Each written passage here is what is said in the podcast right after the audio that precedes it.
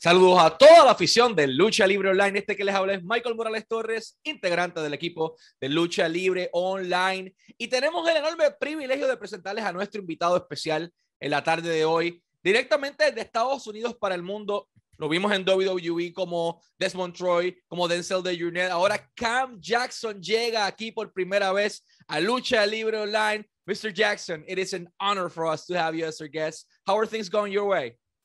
Uh, things are going well right now. Cannot complain. No complaints. Awesome, brother. Uh, before we start this, I wanted to ask, like, okay, you were an amateur wrestler, you were a pro wrestler as well, but were you a fan of the industry prior to deciding do this for a living? I was. I was. I wasn't like a super fan growing up, so there's a lot of details that maybe that I didn't know when I first came into the business, but I knew all the big names and I knew all the big storylines. But I think as I got towards middle school, I kind of started getting out of it. And then I remember being younger, always wondering like, how do people get into WWE? Because for basketball, you play in college, football, you play in college. Like there's like a, a gateway, but this wrestling, like um, when I wrestled in high school, there's no like you know that it's completely different. Like it's an actual circle and not a square circle and there's you know, no chairs and there's no punching it's just grappling. So i was a fan but i started to get out of it as i got older started finding other interests. Which were the wrestlers or the athletes or the company that caught your eye enough to maybe think hey i can i can try this in the future? Uh, it was it was wwe because honestly, growing up, I just knew the the mainstream one, which was WWE. I honestly didn't even know that there was an independent circuit or other promotions until I had my tryout because people saying I came from the indies. I was like, what is that? What is I mean, I kind of put two and two together like independent, but like I was like, what is what is that? So you didn't know about the independent scene. You were more into the mainstream media. Uh, do you had the opportunity to go to a show in person at one point of your life prior to do this for a living or you didn't went to a wwe show at least prior? I never went to one prior. Well oh, wow. after i think it was either after i got signed or after i had a tryout they had starrcade in greensboro. I think it was 2017 so i went to that. But before that no. So let's we will get to the amateur wrestling, but this is really interesting. And we will get to the signing part as well. This is your first show as a fan as, slash as a wrestler as well. Your first live in person show, but you're signing with the biggest company in the world while seeing it. Like, what are the emotions growing through your head at that moment? Having my first show, going to my first show, and being signed, it was such a big deal. It was like it was so surreal seeing the whole big production. It's like I get to be a part of that and seeing how everybody going crazy. And like one day they can be cheering for me in the middle of that squared circle. And they had like a tribute to either Dusty Rhodes or Ric Flair. And the reason why I'm kind of shaky on that is because I know that Dusty Rhodes had recently passed, but also we're in North Carolina. So, and I know that Ric Flair says like he's billed from Charlotte. So I believe it was one of those, but it might have been even a mix, or they made a big deal about uh, Ric Flair coming out honoring Dusty Rhodes. But I do remember Ric Flair coming out, and I even believe Ricky Steamboat was there. It was, it was. I remember, it was, yeah, it was very, very cool. So like, they really threw everything at the wall at their Greensboro show. Being born in North Carolina, well, the Carolinas itself, it is a really rich place for pro wrestling itself. Uh, did that influence your career pathway, uh, or at least going and trying, you know, for, for a amateur wrestling team, or not at all? Uh, for you said for amateur wrestling. For amateur wrestling, for pro wrestling, like does being uh, from the Carolinas itself, from North Carolina in your case, did that motivated you a little bit extra, knowing all the pathway? You know, the Hardys and many people are from from North Carolina. So, um, is that something that uh, motivated you even more knowing that there are few other wrestlers that came out from from your home state yeah it because you don't really hear many like many great people coming out of North Carolina for something. Like you still have like a group of people, but it's like a it's like a smaller state. So like you don't hear like it's not like a New York or California or um, a Georgia or even a Florida. So when you when you hear about them, especially from areas that's like kind of close to you, like hearing that Ric Flair was built out of Charlotte. Oh, okay, yeah. Hearing about uh the Hardy Boys being from the area, it's like okay, it can be done because you hear more about people from North Carolina mostly for basketball. Yeah. So when you see somebody come out there for wrestling, it's like, oh, okay, it can be done. So why wrestling and no basketball? Why pro wrestling? Why amateur wrestling and no other sport? Football, for example, like you have the physics and the athleticism to do anything you wanted to do why pro wrestling or at that point amateur wrestling was the thing for you? So I wanted to play football my freshman year, but I, I didn't.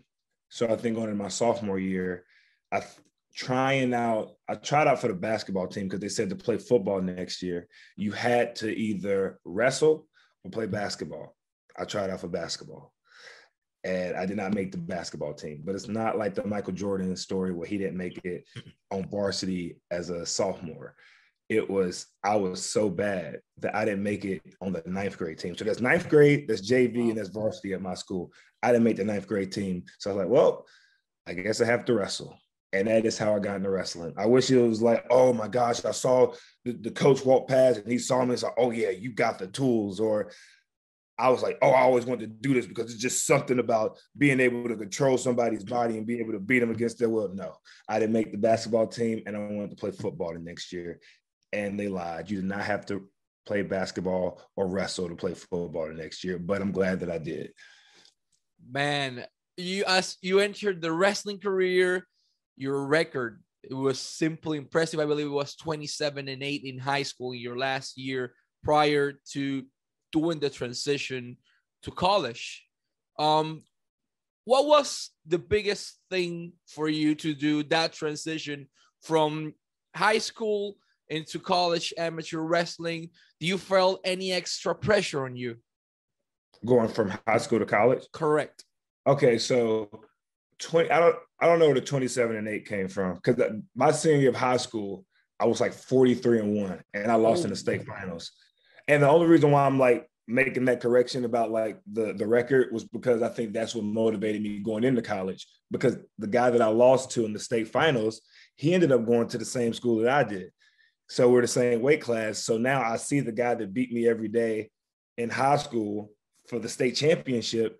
So that was one of the things. It's like, man, I'm never gonna let him beat me again. Like it was that was one of the things that that pushed me. And I wasn't trying to like when I say like talking about the record. It's just that the record in this situation was important. Talking about the story moving forward. So it's 43 and one. You had an even impressive record, an even more impressive record at that point. You enter into college wrestling, uh, NCW, the NCAA at this point. Mm-hmm. Do you saw any people that you recognize as a wrestler, maybe uh, that are being pro wrestlers right now? Because it's not that common that an amateur wrestler actually decides to go inside the pro wrestling industry right now. Like it was pretty common back then, but at this point, I've seen many of them made their transition to MMA, for example. Uh, do you recall any people you've wrestled in your amateur wrestling career that are doing uh, so, or that you came at least at the same event uh, that are doing something right now? Like you got to the WWE, man. Like that's yeah. that's the top. Like, but do you recall any of your other peers uh, reaching to other places? Yeah, uh, as far as like, so the only there was one person that I wrestled, uh, Julius Creed, Jacob Kasper. Of course, uh, we wrestled each other. He's in WWE, but outside of that, I don't think there were many like guys that did. Like it might have been guys that did MMA, but I think it was on a smaller scale. Like it wasn't like UFC or Bellator. Actually, I take that back because my favorite wrestler when I was in college was Ed Ruth and he went on to have a fighting career, but now he's a coach. And I don't know if he's still fighting, trying to fight, but I know now he's an assistant coach. I don't know if it's NC State. It used to be NC State at one point, but I don't know if he went to another school. But so Ed Ruth, and Julius Creed now. What was your record for NCW for the NCAA championship? Um, like my college record, like my whole NCAA record. Yeah, yeah. Um, so my NCAA record was it was 113 and 37, 38, wow. or something like that. So yeah, my first my first couple years wasn't the greatest, but we redeemed it. you earned 113 W's in your career. That's more than impressive, enough to impress the biggest company of pro wrestling and sports entertainment in the world, WWE. Yeah. How do you went from being from being NCAA wrestler uh, with that impressive record? How do you went from being that NCAA wrestler with 113 and 30 something defeats to get signed by the WWE? I mean, you had everything in your hands in order to achieve that. Uh, but one thing is achieving it. Like, what was the when was the moment WWE actually uh get you know got to you and requested, hey, do you want to sign a contract with us? Do you want to go into a tryout with us? Like, when was the exact moment WWE reached you from the NCAA? So there was a tournament in mm-hmm. California that we had as the Roadrunner Open, and it was in Fresno, California, or no, it was at Bakersfield, or it was Bakersfield's tournament. I know, I remember that, and I remember this was like going into my breakout year. So I remember getting off. I think I was about to go to the semifinals or either going to the finals. I can't remember, but I'm just going through like the like the area, I guess where it says like concourse, like you know, you go like you can go into the stands and all of that, like that big circular area on the outside. So I'm just walking around. I think about to go back to where my team is sitting, and Jerry Briscoe came to me and said, "Hey, are you the guy that just wrestled from App State?" I'm like, "Yes, sir, that's me." And then he pulls out his card and it says Jerry Briscoe, WWE Talent Scout. And I was like, okay, this is really cool. Like this answered my question for years and years ago. Is like, how do people become WWE wrestlers? and he said um, he gave me basically like a rundown like i'm a talent scout for wwe and i'm very interested in you i like your your size your speed your athleticism basically he kept it short and sweet he said give me a call after you all american i can change your life and being a young kid i like the sound of that so uh, briscoe man after all like he discovered so many people inside the industry he discovered you as well so okay, you received the card. What was next? Like you gave him a call and requested him a trial. Like what was the formal process you went through to get into the number one company inside the world? Yeah, so after All American, my senior year, I gave him a call and said, Hey, I'm very interested. And then he said, Okay, I'm going to call you. And then he gave me the rundown of like basically like how it works. Like you get a tryout. If you make it, how much money you can potentially make. He gave it kind of like a range of how much money you can you can make, and then it was just saying like, okay, I can't guarantee anything, but I can get you a tryout. And I was like, okay, and then I ended up getting the tryout. You were in the trial. Was that you know the trial? Was it what you expected? Because many people describe it as a boot camp mentality uh, or a military training. Like it is really really tough but you being a, a, natural athlete like do you face any struggles over there so i'll be honest i don't really think that i did and it's not even necessarily because i'm a natural athlete there's a quote by dan gable that once you wrestle everything else is easy so our season was over in march for collegiate wrestling and going into the trial. I think my trial, yeah, my trial was in June. I think it was like the weekend before uh, Father's Day, and so I was still kind of training with the team, kind of helping with them, like because even though I was done, they were going to do something called universities, which is like a freestyle tournament. So freestyle and Greco tournament. So I was helping out with them. So I was still kind of training. So honestly, it wasn't as bad for me because anybody that knows people that come from a wrestling background, like it's tough. Like whether you're good or bad, one thing you will be is conditioned. So I didn't feel like it was as bad for me. Man, you had the opportunity to go along with a lot of people inside the same tryout. And on July 2018, WWE announced their new class. Along right. with them, it's a young amateur wrestler with the name Denzel Dejournette. Right. What were you know being a fan all your life what were the things going through your mind seeing this picture this announcement i'm part of this class i'm part of the number one company in the world i made it. Like what was the thing going inside your mind at that moment? The first thing was when i saw that picture it's like man i should have got a haircut. What was that but outside of that it was it was a good feeling because it was kind of like validation that because you have to be a good athlete to make it there. So it's validation that like with the name itself, it's like, okay, this is a big deal. But also I try to keep myself humbled because anything can happen. And also there's certain pathways to get here and not everybody's pathway is the same. I didn't have to do the independent route, which was from what I heard from a lot of people was very, very tough. Mm-hmm. So I was also humbled and fortunate and I didn't take that for granted because I've heard stories and I was like, "Ooh, that sounds terrible." yeah, the, people go through a lot of things. people go through a lot of things in their career in the independent circuit. In your case, you at least you didn't have to do that. You went directly to the top. Like you were good enough to go directly straight to the top. Many people, once they enter the WWE system, they can be in the bench for years. Not yep. you. You yeah. made your debut inside your first year. I believe it was in a live event, and you were in a contender battle royal match uh, for the NXT North American Championship. Going through that curtain, seeing the people you're sharing the ring with, seeing the fans, seeing everything. This is your first pro wrestling match, and it is with WWE, man. Like, how do you feel at that moment? Really nervous. really nervous. Like when I first started, and even kind of like now, like my energy is different when I have a match than when I don't.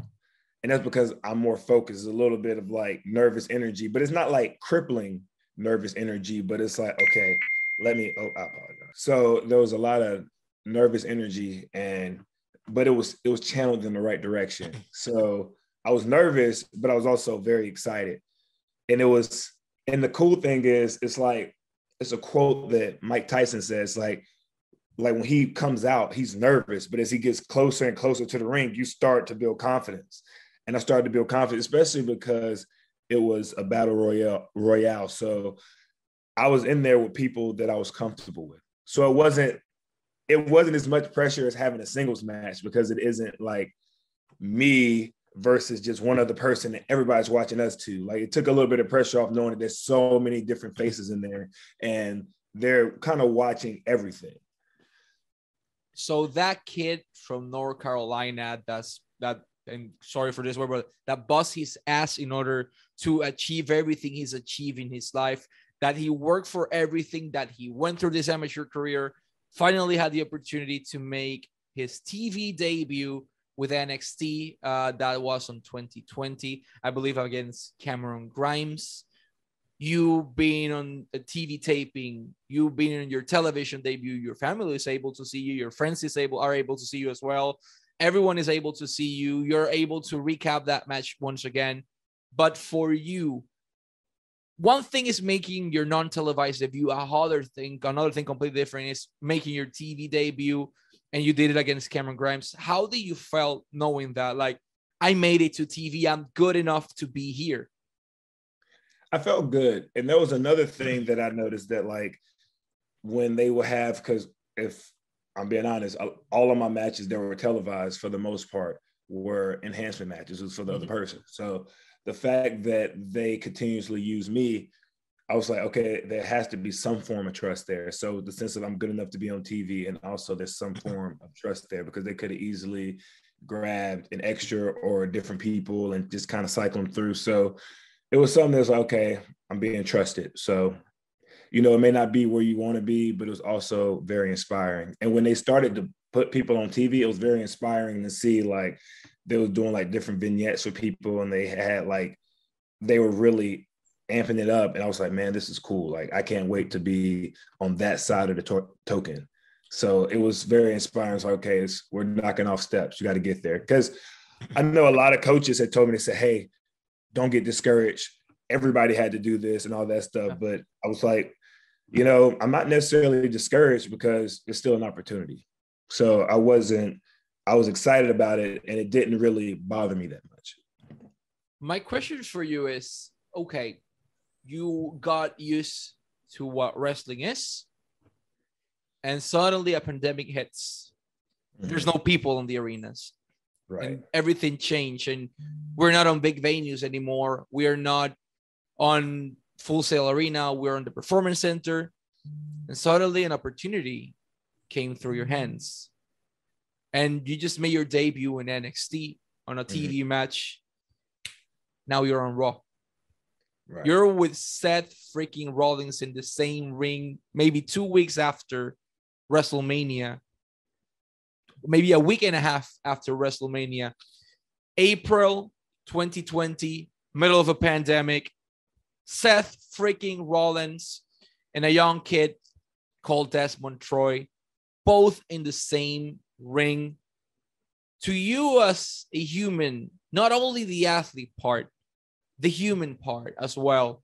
Having the opportunity to be in the same ring with Seth Rollins, how did it felt, you know, for you? What went through your mind?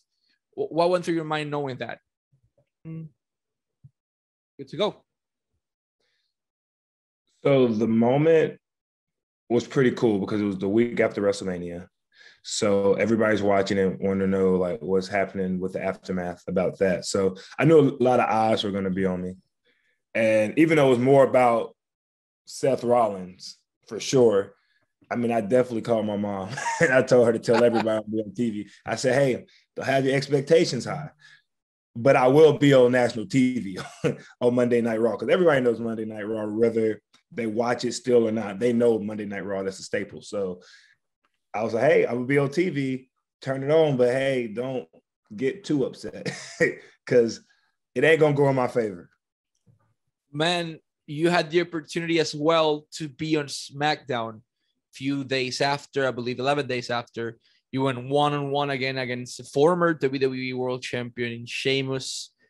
Uh, after that, you faced Bobby Lashley as well, a World Heavyweight Champion. Like your stint in the main roster was literally against the top guys of the whole company for you as a human as well, not only as an athlete, as a competitor, but as a human. How did it felt knowing that, man, my mom is gonna be able to see me on TV? Uh, I will have the opportunity to show this to my kids, uh, to my future kids, uh, to everyone around. Like, this is this is it. Like, you made it to the top against the cream of the crop. How do you felt as a person knowing that the young kid that started watching this finally made it to the top? It felt good, especially because like the it was kind of like a streak. Mm-hmm. Like it, it all happened so fast. Like one week I was on Raw, so I was like, okay, that's gonna be a one-off, obviously. Like well, I remember when I got the text message, I got you a match with Rollins. I said, I know exactly how this is going to go. and then I got a message the next week Hey, we need you for SmackDown. Hey, we need you for Raw again. Hey, we need you for main event. I was like, oh, okay, this is starting to look good. You know, I'm getting eyes on me because I know for a fact that Vince is watching SmackDown and Raw because he was there at the performance center. So I was like, okay, this is this is cool. You know, I get to I get to be seen, and you know, um, so and then people started to recognize me. Like there was like Paul Heyman, he called me shooter. So he understood, even if I don't know if he remembered my name or not, but he knew kind of like what my background was just because he's seen me week after week with my singlet on. You know, I was able to meet Vince McMahon, you know, gave him the the fist bump or like, you know, the good job and all of that. So it was very it was very cool because I mean you hear about Vince McMahon you hear about the WWE, you know who Paul Heyman is. Like even if you're just like even if you're not a super fan, like you know those names. So I thought that was pretty cool. And I was able to meet some really cool people in the locker room. Dude, there are people that may work there for years and never interact with Vince McMahon. I need right. to ask. His presence is huge. Like, you know, he's on a building. The fist bump, the good work, the thank mm-hmm. you for being here in this difficult moment like, how do you feel being one on one with the boss, with the number one mind inside the wrestling industry? It was very surreal. because, like I said, you hear the name, and even like being in NXT when I was like, it was kind of like Vince was another like entity, another like deity. Like it was like Vince don't like because you never see Vince, you never see Vince, you hear Vince. Like when it comes to like you might see him on TV, but when it comes to actually being in the company, you don't see him, you hear him. Because even then, like they'd be like, Vince don't like this, Vince don't like that. But like when you meet Vince, he's kind of like, well, also I'm not one of his like main guys, but it's kind of just like good job and the fist bump. So he doesn't really say much around me. Like when, when I've been around him, he didn't really say much. But when you when you hear like, oh, Vince hates this or Vince loves this, it's like, man, every time I seen him, it was kind of like a neutral, like it just like he was very neutral on everything. So it was very, very cool to kind of like finally meet him face to face or to see him face to face. You being a natural competitor all your life, having an impressive record both in high school and in college, how do you manage to make that mental transition knowing that, you know, pro wrestling sometimes you have to lose. In pro wrestling you need to make it work in order for your partner to look good as well. So both of you can look good. Not all the times you're gonna win but if you go one-on-one on shoot wrestling with 99% of the roster highly probable they they will they will lose to you you know physically and ability wise you had everything to defeat them. But that transition from that mental state from I'm winning everything, I'm gonna win anything I can, that high school and, and NCAA mentality versus the pro wrestling mentality. Like, how do you manage to do that healthy transition? Well, it's it's pretty easy because I'm the type of person like I am a competitor, but I understand what I'm competing in. So when I was in high school and college and I was on a wrestling mat and it really like it was about winning and it's not about telling the story. And most of the time in sports, the story tells themselves. But it was it was just a different mentality. Like, hey, I want to beat this person. Now, when it gets to professional wrestling, yes, you want to beat them because you beat them. That means that you're the face of a company. If you're continuously beating people, if you're always winning, that means that you're you're known in the company and you're trusted. But it was just um, at that point, I didn't really care. Like some people's like, yeah, I remember I don't want to say any names, but I remember when I was doing like the matches um, at the Performance Center when they was doing um, when I was doing Raw SmackDown, I kept coming every week. There was a pretty famous wrestler, I would say, that said, "Hey man, aren't you a shooter and can like kill all of us?" And I was like, "Yeah." And I, it, but like you know, not like yeah, I can. I was like, I mean, I guess like, and he said, "Why are they uh, jobbing you out every week and stuff like that, like that?" Joking, obviously. And I said, I don't know. I just do what they tell me to do. And he said, Me too. I was like, Yeah, but the stuff they telling you to do is a lot cooler than the stuff they're telling me to do. and I, but that was cool because even then, when we walking in, we had to have our mask on. So like when I have a mask on and this person recognizes me and they're like famous, like a really big deal, that was like also a source of like validation. So it was like, yeah, it it doesn't really matter to me. And he was joking when he said it wasn't like, hey, yeah, go out there and try to, you know, win on national television because we know how that would end up. But um, I just thought that that was really cool. And I just know how to like what I need to do and what I get myself into when I get into collegiate wrestling or wrestling in high school or professional wrestling when it's a production and a show. Unfortunately, due to the pandemic and the situation, WWE due to, and I quote, budget cuts, mm-hmm. decided to uh, part separate ways with multiple talent. Right. A lot of talent. Bray Wyatt, for example, uh, people that nobody expected. And unfortunately, you were on that list. Right. Let's not talk about the complicated part. Now you are a free agent. Mm-hmm. Now you're hungry. And for the first time in your life, you're gonna experience the independent circuit, but you don't mm-hmm. come as an independent guy. You come right. as a former WWE wrestler. Now there's AEW, there's Impact Wrestling, there's Ring of Honor, there's MLW, there's New Japan Pro Wrestling, AAA, Consejo Mundial de Lucha in Mexico as well. There are wrestling companies all around the world, Pro Wrestling Noah. How do you feel knowing that you're about to experience a completely different world to what you've experienced before? Are you nervous? Are you anxious? Are you thrilled? Are you excited about it? How do you feel? So it's a combination of all of those things. Um, I'm nervous. I'm anxious. I'm excited because I mean, when you think about it, like I'm, it's been two months at this point, but it's still it's different than what I'm used to.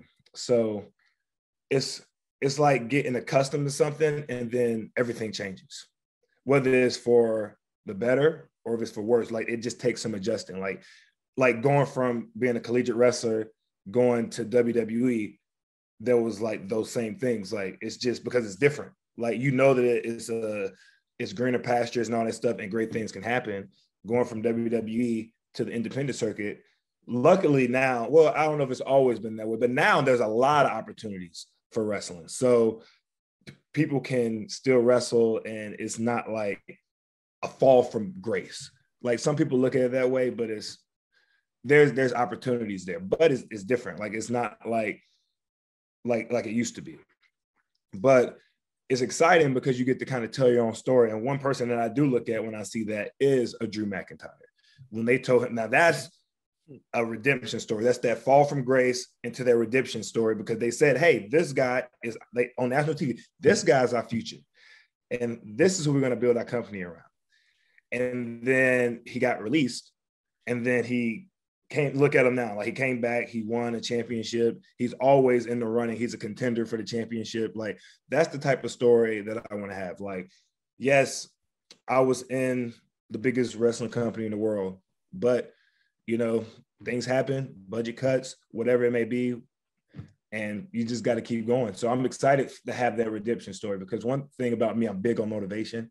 And no one wants to hear a motivation story about a guy that's winning his whole life. It's cool we love seeing LeBron kill it, but even then, like the thing, like we want to see the person. That's the reason why LeBron James versus Steph Curry was so important because Steph Curry was he was always good, but he was like the underdog and he had to really like kind of slide into certain positions that he was in. LeBron James was the golden child from the get go.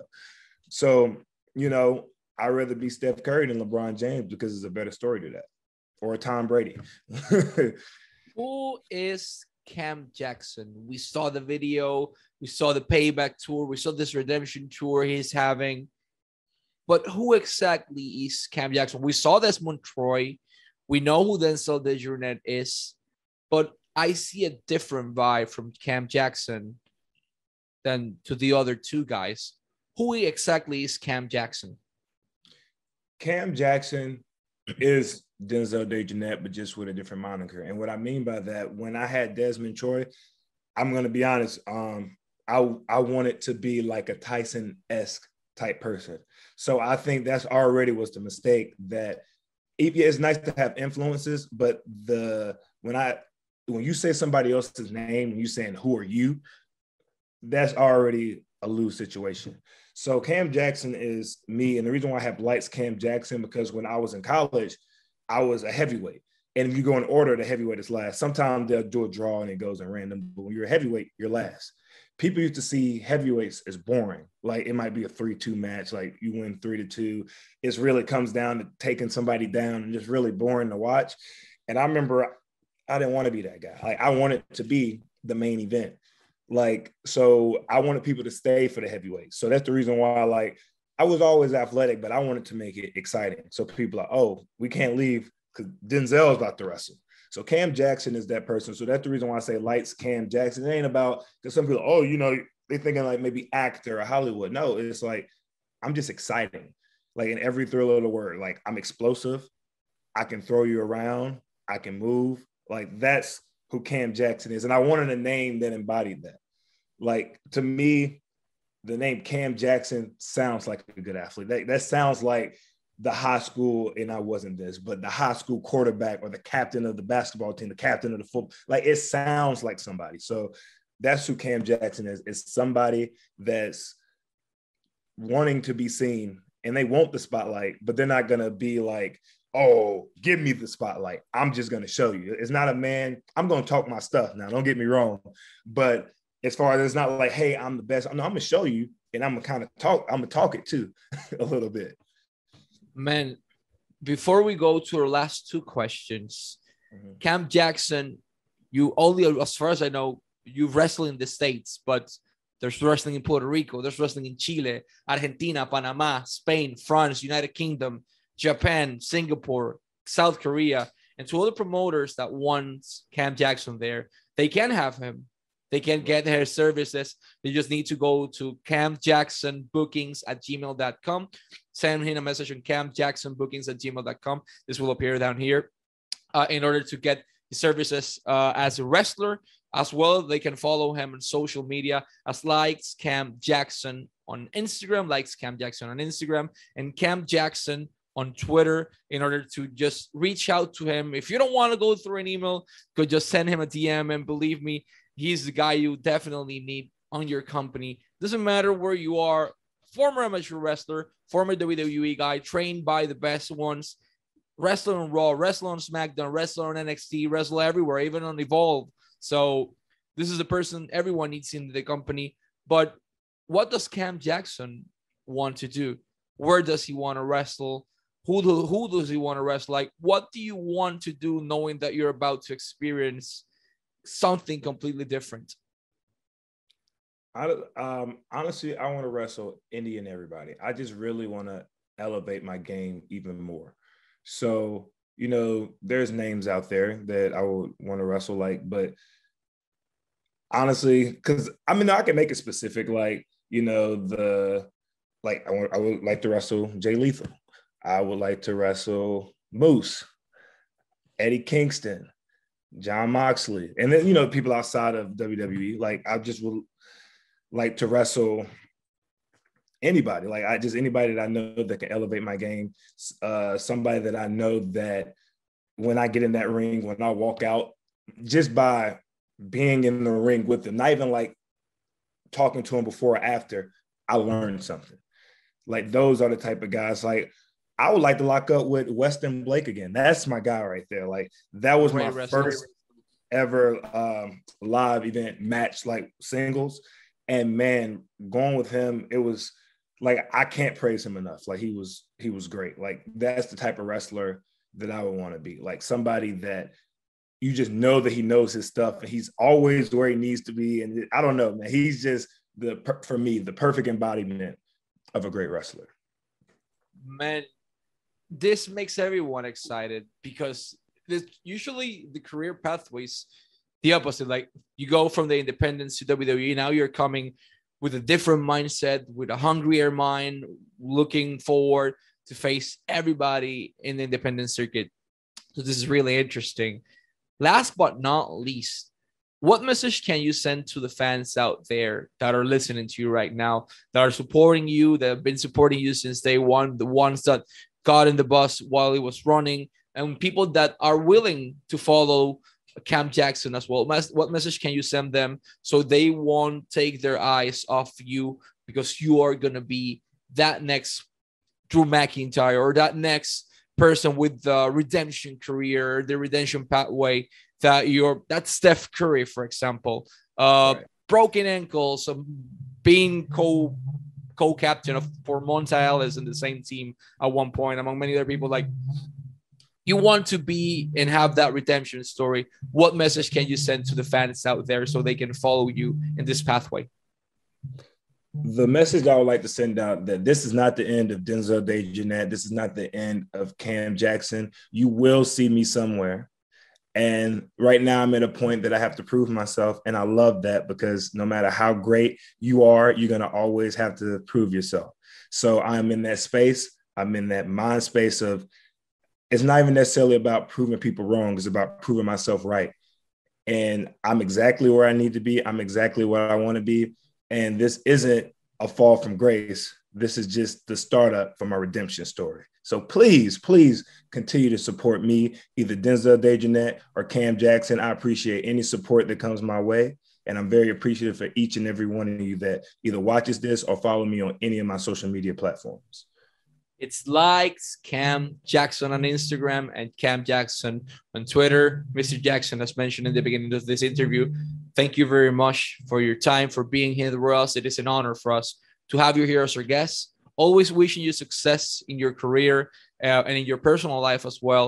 And let's hope to see more of Cam Jackson in every single wrestling company all around the world, man.